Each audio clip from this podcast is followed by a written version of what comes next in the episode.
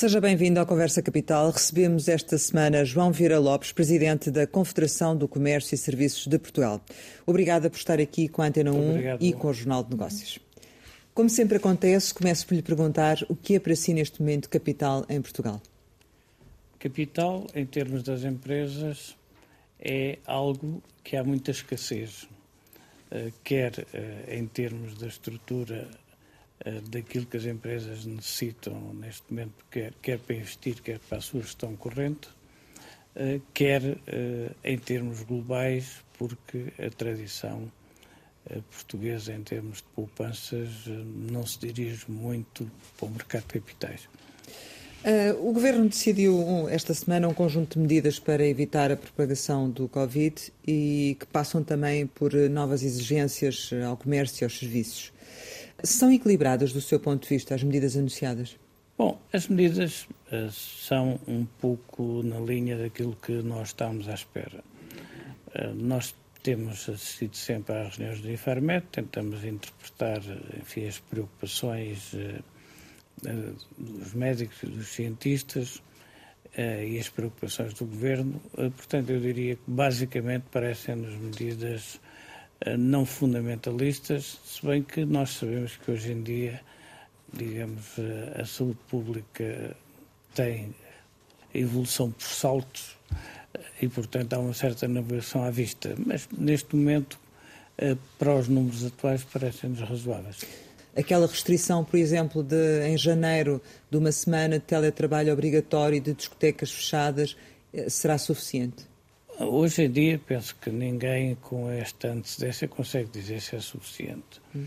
No entanto, o teletrabalho obrigatório é sempre uma medida que perturba, um, digamos, um pouco o funcionamento de algumas empresas não é um, tipo de situação que se possa aplicar de uma maneira uniforme, sem uh, causar perturbação, mas eu diria que, basicamente, com o objetivo de limitar uma onda de contágios depois das festas, parece-nos razoável, não é por muito, um período muito longo, e, simultaneamente, também o Governo, eh, em relação aos apoios familiares, quer dizer, vai proceder eh, compensações, às claro. compensações idênticas às do ano anterior.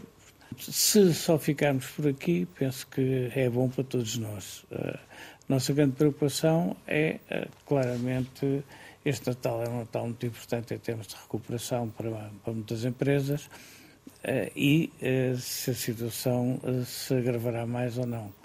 Eh, há aqui bastantes eh, incógnitas. Por outro lado, consideramos também positivo eh, que o Governo faça um controle mais apertado em termos de aeroportos em relação às chegadas, na medida em que, se por um lado o, o turismo é necessário para a economia portuguesa, por outro lado, nós infelizmente vemos na Europa o que nos espantou até um, bastante níveis de vacinação baixos, e digamos, movimentos em termos mundiais de população, isso, digamos, aumenta alguns perigos de contágio. Podemos chegar aqui ao ponto, ou haverá por parte, por exemplo, do comércio, algumas medidas acessórias ou suplementares àquelas que foram anunciadas? Bom, neste momento não está previsto tomar medidas em termos coletivos nesse sentido. É possível que eh, algum, digamos, algumas organizações, eh, enfim, aumentem eh, os seus cuidados e, e tentem uh, controlar um pouco melhor uh, toda essa situação. Uh, e a nossa expectativa é que não seja necessário chegar até aí, porque isso de facto acaba por causar também bastantes perturbações, filas de, de pessoas, diminuição de volume de negócios, portanto é negativo. Então, para já, qual é que é a previsão que tem para o Natal? As nossas expectativas este ano eram bastante positivas, eh, por dois tipos de razões. Por um lado, eh, a crise eh, se atingiu bastante alguns setores da população, com layoffs, enfim, perderam rendimentos. Houve outros setores que, durante este período, não perderam rendimentos e, inclusivamente, como não tinham, digamos, onde onde consumir, acabaram por ter alguma poupança. Aliás, a banca apresenta isso. E, por outro lado, há uma certa ansiedade também de, de voltar, eh, digamos, a ter uma vida social normal e, enfim, e áreas como o vestuário, o calçado, até as próprias orivesarias e, e toda um, uma tipologia de estabelecimentos desse tipo, neste momento há uma expectativa que uh, haja mais compras. No entanto, uh, há outros fatores também um pouco perturbadores, uh, que é, em termos mundiais, temos claramente a situação das cadeias de abastecimento com problemas, em parte também devido a razões logísticas, importações da Ásia, etc. Isso até levou muita gente a começar a fazer as compras mais cedo. Mas nota-se isso já eh, nas, uh, nas, lojas e vai notar-se no Natal? Tem-se notado, tem-se notado. Não é assim uma coisa, não é um volume extra, mas, eh, mas tem-se notado. Em que áreas, nomeadamente? Uh, nomeadamente nestas áreas uh, que eu referi uh, de vestuário e, e, calçado, mas também nas áreas em geral de produtos polar. Uh, mas seja, também um aumento dos preços, ou não? Há um aumento, há um aumento dos preços, os preços.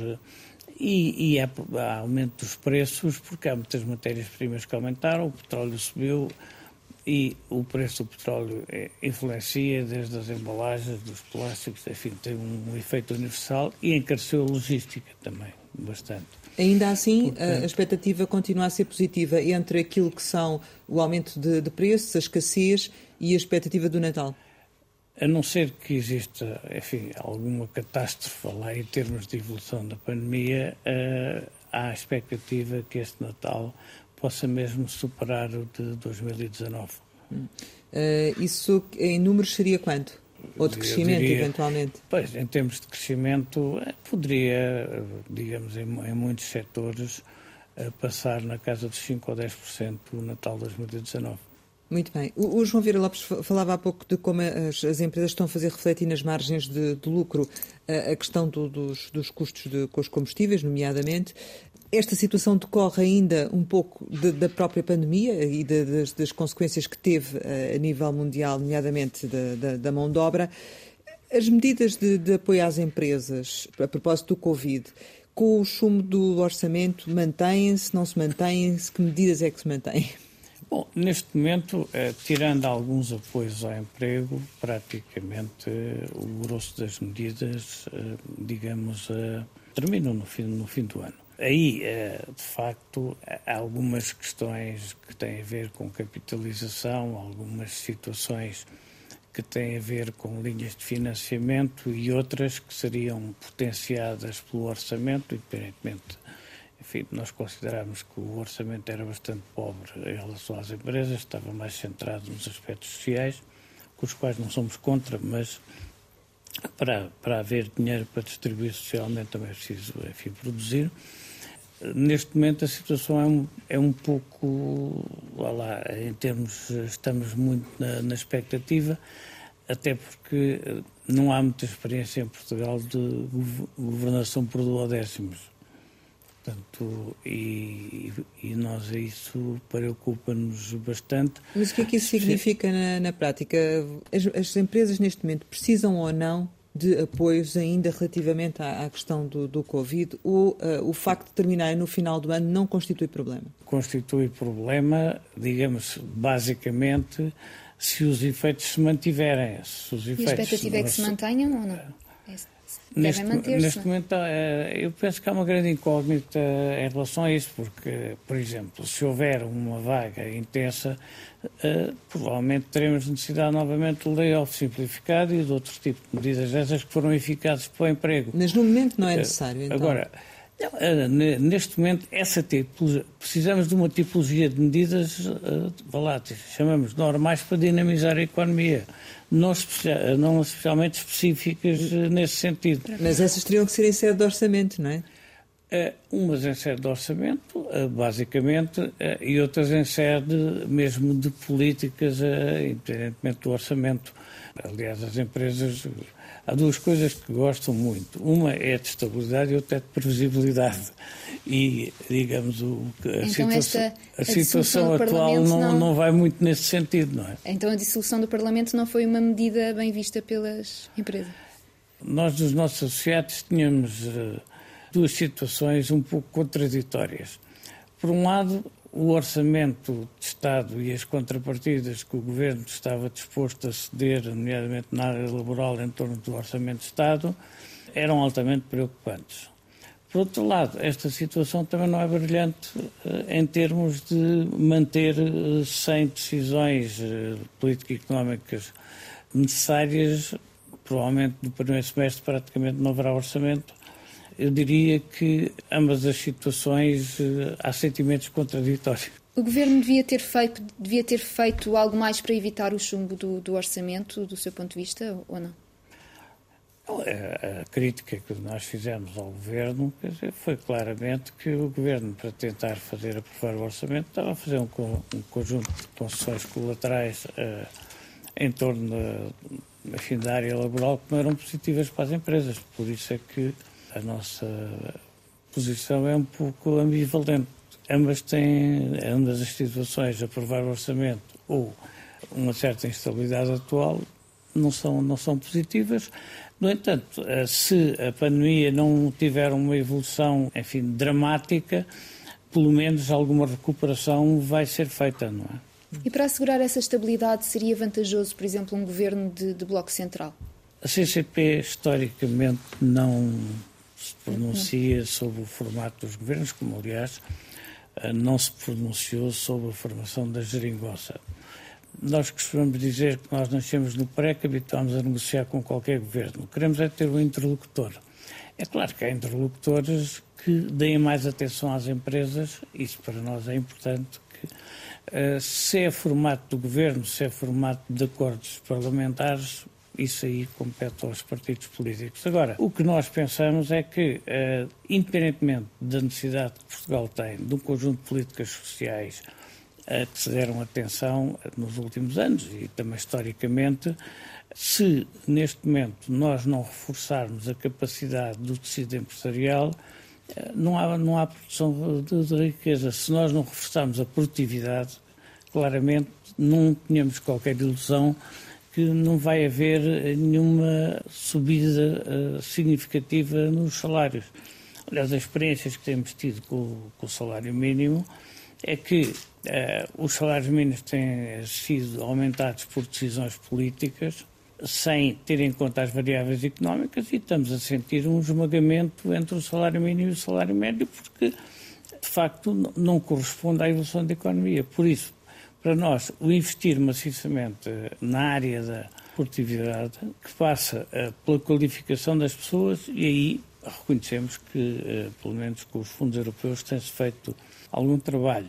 Mas, por exemplo, na qualificação da gestão das empresas, no incentivo às empresas a fundirem-se, a trabalhar em rede ou associarem-se, porque temos um problema estrutural de atomização excessiva no tecido empresarial que por si só gera a quebra de produtividade, aí nós pensamos que uh, não tem sido, digamos, suficiente. Eu dou, por exemplo, um, exemplo. Os fundos europeus poderiam ter uh, sido utilizados uh, para incentivar essa junção e obrigar as empresas a trabalhar em conjunto e depois algumas as que se entendessem fundiam, só trabalhavam em rede, como eu referi, ou associavam-se, porque a produtividade passa por aí. Porque há problemas de escala com a produtividade que o nosso tecido económico. É claro que não vamos entrar numa lógica um bocado darwinista de uh, quem não for capaz, quer dizer, morre. Não, nós temos que partir do que existe e tentar melhorá-lo. E essa tem sido sempre a nossa grande preocupação. Preocupa que a situação política atual comprometa a execução do plano de recuperação e resiliência? Mesmo sem as perturbações atuais, nós estávamos já bastante preocupados com o plano de recuperação e resiliência. Por duas razões. o plano de recuperação e resiliência uh, estava muito vocacionado para o investimento público, nós achamos que o investimento público era, era necessário, e a parte para dinamizar o tecido empresarial uh, era mais fraca. Portanto, aí nós tínhamos uma, uma discordância de fundo. Uh, de certo modo, um conjunto de investimentos públicos que estiveram planeados ao longo dos anos, como BOIO, etc., etc., que deviam ter sido suportados pelos orçamentos de Estado, eh, foram, digamos, colocados no PRR e isso é uma questão que nos preocupava porque gostaríamos que o PRR fosse mais um acrescento em relação às necessidades do que propriamente lá, um substituto de, dos investimentos que nós fizeram ao longo dos anos.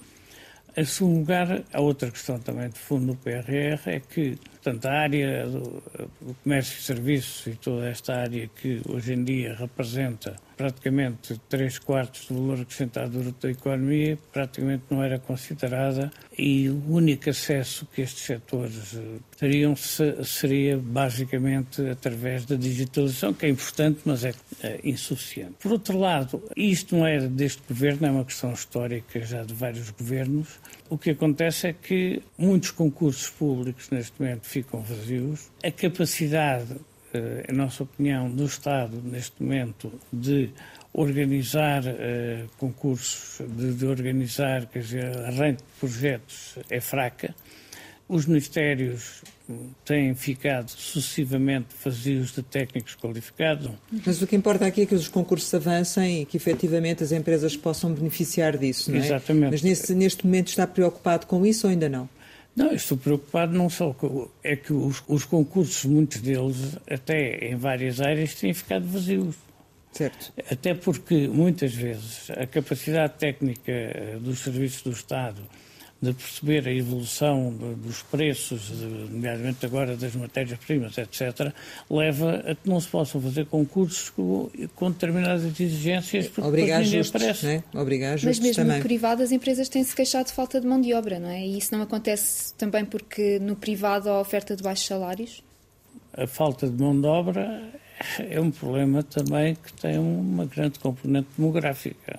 E, portanto, não vale a pena ter ilusões nos próximos anos que a correção demográfica do mercado de trabalho tem que se fazer através da imigração e o que nós pensamos é que essa imigração deve ser, digamos, organizada porque é inevitável. Por outro lado, a, a diferença do, dos salários nota-se eh, mais nas pessoas mais qualificadas e nas profissões especializadas. Quer dizer, porque uh, essa, aí é que tem havido alguma fuga para o estrangeiro.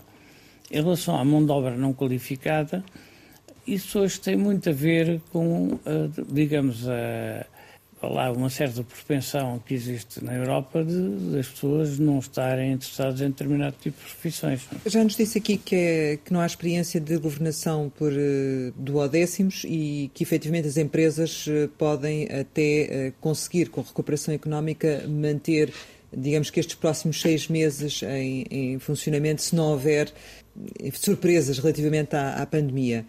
Mas qual é que é a vossa preocupação no, em relação ao resultado das eleições? Até onde e até quando é que as empresas conseguem efetivamente aguentar esta situação? As empresas têm bastante resiliência, foi evidente, e mostraram durante a crise e, e eu penso que mesmo em situações, eh, enfim, mais dramáticas, a experiência portuguesa nesse é positiva Aliás, eh, as empresas, por vezes. Então não há problema se não tivermos um governo estável e que seja, há, há, seja problema, necessário novamente eleições? Não, há problema porque nós temos tido, neste século XXI, um crescimento baixíssimo. Eh, e enquanto tivermos este crescimento da economia baixíssimo, não, não, não tínhamos ilusão eh, de que pode subir a qualidade de vida dos portugueses até porque, eh, no fundo, ela cresceu através de, eh, de consumo com endividamento e, e, neste momento é uma situação eh, complicada, é, inclusivamente há aqui um grau de imprevisibilidade a médio prazo sobre como é que evoluem as taxas de juros, sobre o peso da dívida. Portanto, a, a e situação... a imprevisibilidade do cenário político, que a questão é essa? Não, o cenário, o cenário político para nós preocupa-nos em termos da, da estabilidade. Como digo, nós preferimos ter soluções que possam não ser as ótimas, desde que tenhamos um interlocutor com que eles consigam fazer assumir posições. Agora, acima de tudo, o que nós gostaríamos é que a, solução política fosse uma solução que olhasse para as empresas como motores de economia. O Estado é importante, um país de baixa capitalização como Portugal, o Estado é importante, ninguém hoje em dia põe isso em causa. Aliás, um dos problemas dos últimos anos foi que o investimento público foi miserável eh, em comparação até com a maior parte dos países europeus, nós criticamos sempre. É, claro que a situação política eh, preocupa-nos, mas isso, é, digamos, é uma, é uma variável em que os portugueses é que têm que tomar as opções, não é? Certo. E relativamente ao salário mínimo, é mais uma variável que entra em janeiro do próximo ano. Que impacto é que a CCP estimou que este aumento vai ter nas empresas? Há um, há um impacto global o salário mínimo gera algum aumento de receitas para o Estado uh, e gera uh, algum poder de compra que vai para consumo. A questão aqui é, dar um exemplo, neste momento há cerca de 860 mil pessoas com o salário mínimo, se bem que o salário mínimo também tem que ser uh, melhor filtrado porque há um conjunto de profissões que têm salário base como salário mínimo, mas depois uh, as pessoas têm prémios ou comissões. Enfim, uh, isso devia, ser, devia ser uh, digamos, melhor, melhor definido. Mas pronto, assumindo os números oficiais, que são.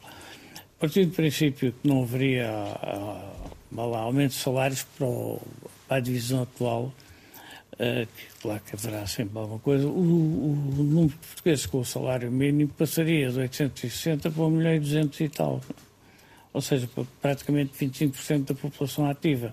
Porquê? Porque, independentemente dos outros salários subirem, provavelmente não, não será 1 milhão 250 ou 1 milhão 260 mil, eh, porque uh, os salários sobem também, os Mas outros, não sobem em, tanto, em geral, não? por, por.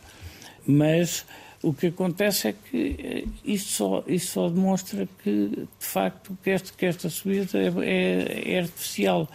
É evidente que é benéfica para as pessoas, mas há muitas empresas, eh, nomeadamente as de pequena dimensão, eh, que têm dificuldade em acompanhar, até pela sua própria fragilidade. No setor em que eu pessoalmente estou ligado, que é o setor grossista alimentar, este aumento vai fazer desaparecer cinco categorias nos contratos coletivos e nos outros setores é a mesma coisa. O que significa que, a partir de certa altura, não se consegue fazer diferenciação das pessoas por qualificação. Vai-se ter que fazer e... uma revisão das, das carreiras, não é? Eventualmente. E aumentar o outro salário que não seja o salário mínimo. Mas é que as empresas, desde que consigam repercutir no, nos preços dos produtos ou serviços o, custo dos salários, interessa a toda a gente aumentar os salários, porque aumenta o mercado. Agora, o que acontece é que, quer nós queremos, quer não, há empresas que estão sujeitas à concorrência internacional. Há empresas que estão sujeitas, portanto, à concorrência do mercado interno digamos, a oligopólios em alguns, alguns mercados, como os de energia, As contingências de existirem exatamente. no mercado, não é? Exatamente, sim, mas pronto, mas eh, exatamente, por, por isso, quando a economia está em exceção, isso absorve tudo. Certo. E diga-me uma coisa, o ano passado houve a, medida de, de compensar o aumento do salário mínimo com a, com a devolução da, da TSU em função apenas desse, desse, desse aumento.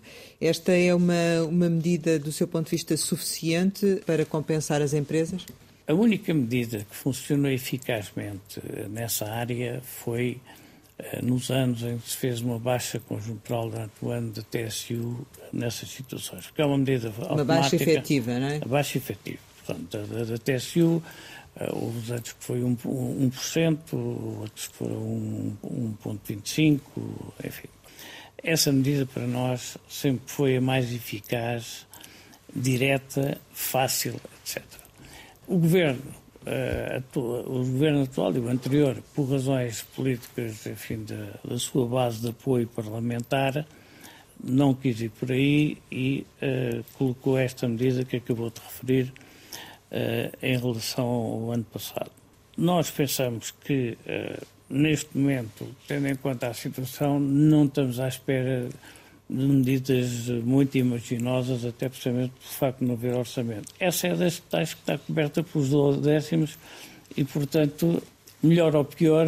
Mas é, é útil e é, é benéfica. É, é, é, não, é benéfica, é claramente benéfica. Agora, há problemas, portanto, eh, houve uma série de problemas na sua concretização que uh, nesse aspecto têm que ser melhorados. Mas aqui havia margem para ir sem orçamento, para ir mais além uh, do que esta medida e para fazer mais alguma coisa ou não? A questão da TSU, o Governo poderia ter ido por aí, digamos, apresentou como posição que já tinha sido chamado uma vez na Assembleia da República, se neste contexto seria avocado ou não para ser discutido na, na Assembleia da República, nós não sabemos. Mas compreendemos que eh, seria um, uma questão um pouco complicada, tendo em conta o timing de funcionamento da Assembleia da República, etc. Portanto, essa medida, eh, eu diria que é eh, provavelmente, eh, digamos, a solução enfim, possível. possível. E em relação à, à discussão, eh, está sanada a contenda que levou as confederações a abandonar a concertação? O Governo, em termos de eh, legislação laboral, tem que apresentar à concertação uh, as alterações. E depois, claro, tem toda a legitimidade para apresentar à Assembleia da República e à Assembleia da República para aprovar.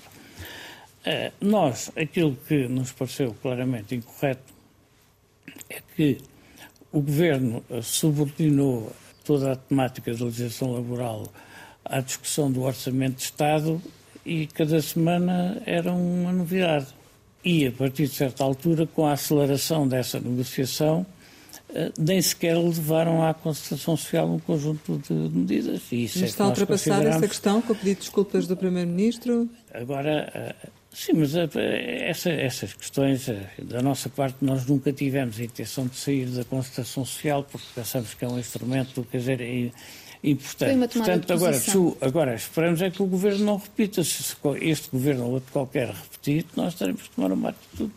Acha que o facto da, da Ministra uh, do Trabalho não ter suficiente peso político no, no Governo, que isso influencia também a forma como a situação chegou a esse ponto, ou não? Neste momento não tem a ver especificamente com isso, tem a ver é com a opção política de tentar, aparentemente, todo o custo, fazer cedências aos partidos que poderiam aprovar o orçamento. Teve mais a ver com isso propriamente com o xadrez do, dos ministérios. Mas tem sido uh, de, de, fácil diálogo e trato esta, esta ministra ou acha que se poderia ter avançado de uma forma diferente se o interlocutor uh, fosse outro? Se os interlocutores forem diferentes, há sempre maneiras de avançar diferente. Repare, o Governo, até sob esse ponto de vista, colocou eh, um Ministro de Estado também na, na Constituição Social, não é? Porque tem dito aqui já várias vezes ao longo desta entrevista que é muito importante o interlocutor do Governo, não é? Exatamente. exatamente. Por isso é que lhe faço a pergunta. Sim, mas eu, eu uh, sabe que nessas coisas não, não, não, gosto muito de fulanizar. A questão é, é o seguinte, é evidente que qualquer governo, a substituir um Ministro do Trabalho com a experiência que tinha de Vera da Silva, por outro, teria sempre que ter um hiato no seu funcionamento. As relações, eh, em termos globais, eh, não foram eh, negativas, abertura, os circuitos de comunicação. Aliás, eu vejo a concertação social, mais do que muitas vezes, por aquilo que pode decidir, como uma plataforma de comunicação e interlocução entre, entre os intervenientes. Eh, mesmo que muitas vezes não se consigam chegar a determinados acordos e determinadas conclusões, o facto das pessoas discutirem isto à mesa, cada uma das partes fica com uma ideia, pelo menos mais clara, de onde é que cada uma das outras pode ir ou, ou pode não ir. E, eu vejo a, a, concertação muito nesta lógica. E sob esse ponto de vista, esse tipo de diálogo Globalmente, digamos que correu bem, é até um diálogo bastante informal, eh, é uma experiência interessante. Agora, já, já não correu tão bem, por exemplo, no seguinte: havia uma pressão política na Assembleia por parte das forças que apoiavam o governo que consideram que o motor da história é a luta de classes e a concertação social é a conciliação de classes. Isto para chamar as coisas pelos nomes.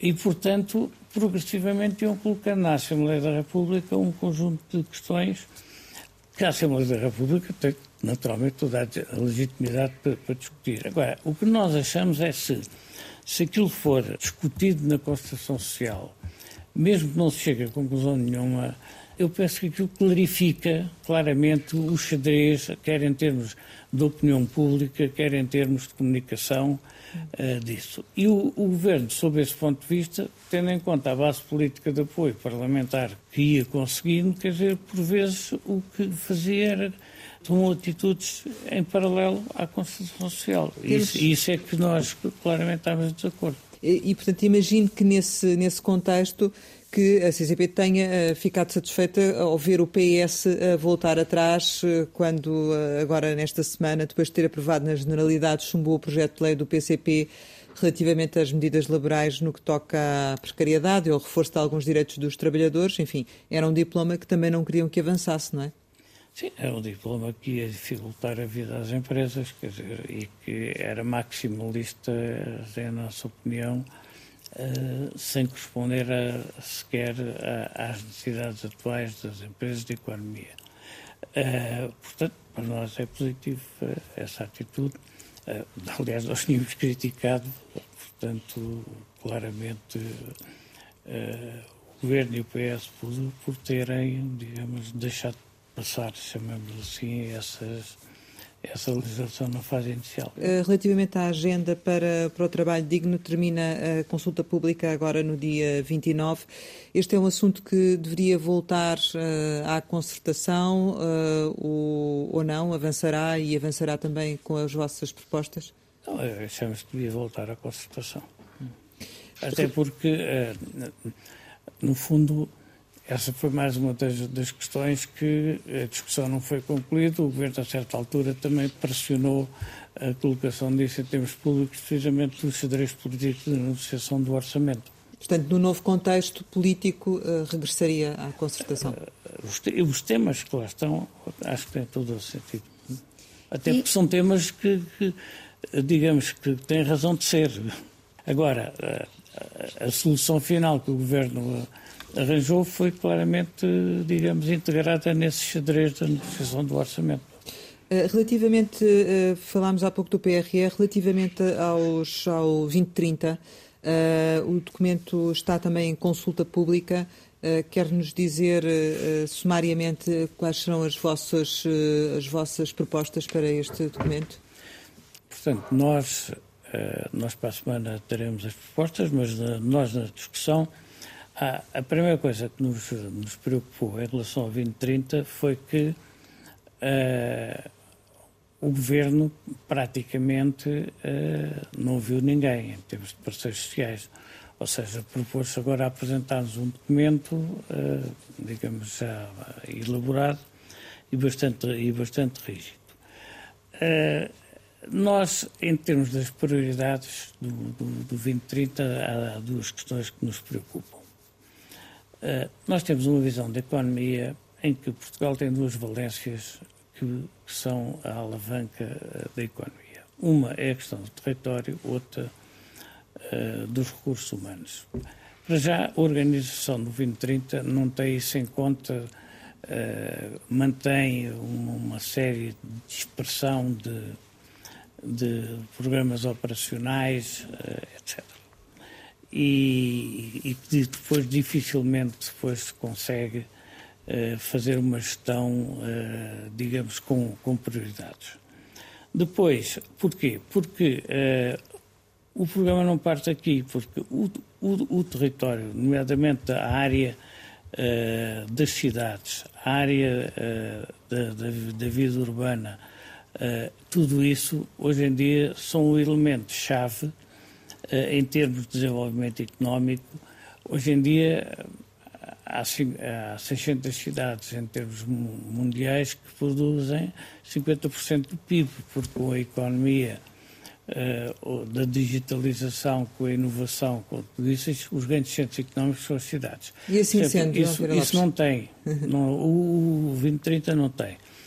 Por outro lado, uh, também há um desequilíbrio entre os chamados planos operacionais regionais e os planos centrais, porque há questões que têm que ver política centralizada nomeadamente a qualificação, etc., etc., que tem que ser claramente políticas nacionais centralizadas e outras, eh, nomeadamente, de aplicação regional, e também há um desequilíbrio. Nós temos aqui divergências bastante grandes em relação a esta visão. E vão apresentá-las? Sim, sim. A CCP tem uma Assembleia Geral marcada agora para dia 15 de dezembro. Que futuro é que antecipa para a CCP? Nós, nos últimos anos, temos crescido muito na área dos serviços CC, os corpos sociais da CCP até agora tinham que ser uh, estatutariamente um terço das associações locais, um terço das associações uh, verticais nacionais, tipo farmácias, automóvel, etc., e um terço dos serviços. E com o crescimento da área do, dos serviços, nós passamos a a propor que existissem quatro divisões, ou seja, que os serviços considerássemos serviços às empresas uh, e serviços aos consumidores. Basicamente, lá, o grande objetivo da, da alteração estatutária tem a, ver, tem a ver com isso, porque nos últimos anos, será, por exemplo, o setor financeiro, CCP está, aderiram à CCP, o, o renting e o leasing, uh, portanto, esse, esse tipo de Uh, o setor automóvel, os serviços, o serviço automóvel, vão desde as escolas de condução a outras. Portanto, uh, é. É preciso fazer essa alteração. Ainda assim gostaria de continuar à frente da CCP? Portanto, isso, uh, as eleições serão normalmente em abril, maio. É uma questão que é uma questão que está em aberto, mas que só no princípio do ano é que será discutida internamente. É preciso ponderar, digamos, quais são os efeitos que, e as necessidades, precisamente, se forem aprovados, como eu espero, para estes novos estatutos, tem a ver com isso, tem a ver também com o facto de a, pandemia também ter. Mas está disponível para continuar? É, a minha disponibilidade também tem a ver com a discussão com as pessoas de, de, todo este projeto. Muito bem. Eh, chegamos ao final e, como habitualmente, costumamos lançar algumas palavras para uma resposta rápida. A primeira é Conselho Nacional das Confederações Patronais. Chegou tarde, mas uh, temos esperançado que seja o princípio uh, de uma nova forma uh, enfim, de abordar o tecido empresarial no seu conjunto. TAP? Um problema de muito difícil solução. SNS, Serviço Nacional de Saúde? Provou a sua necessidade, mas também provou e mostrou muitos pontos fracos que é preciso ultrapassar. Sondagens? As sondagens em Portugal têm um aspecto uh, positivo de mostrar tendências, mas as sondagens nunca, nunca poderão uh, evitar surpresas. Natal? Para o comércio, em particular, e para o serviço ao consumidor, uh, uma expectativa positiva de recuperação. 2022? Uma grande incógnita, tendo em conta a evolução da pandemia. Sporting? Com a pandemia, o Sporting foi campeão. Espero que volte a ser antes da próxima pandemia. Portugal?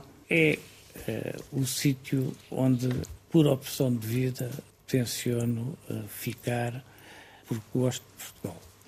João Vira Lopes, muito obrigado por ter estado aqui com a Antena 1 e com o Jornal de Negócios. Pode rever este Conversa Capital com uh, o Presidente da Confederação do Comércio e Serviços de Portugal em www.rtp.pt. Regressamos na próxima semana, sempre neste dia, esta hora, e claro, contamos consigo.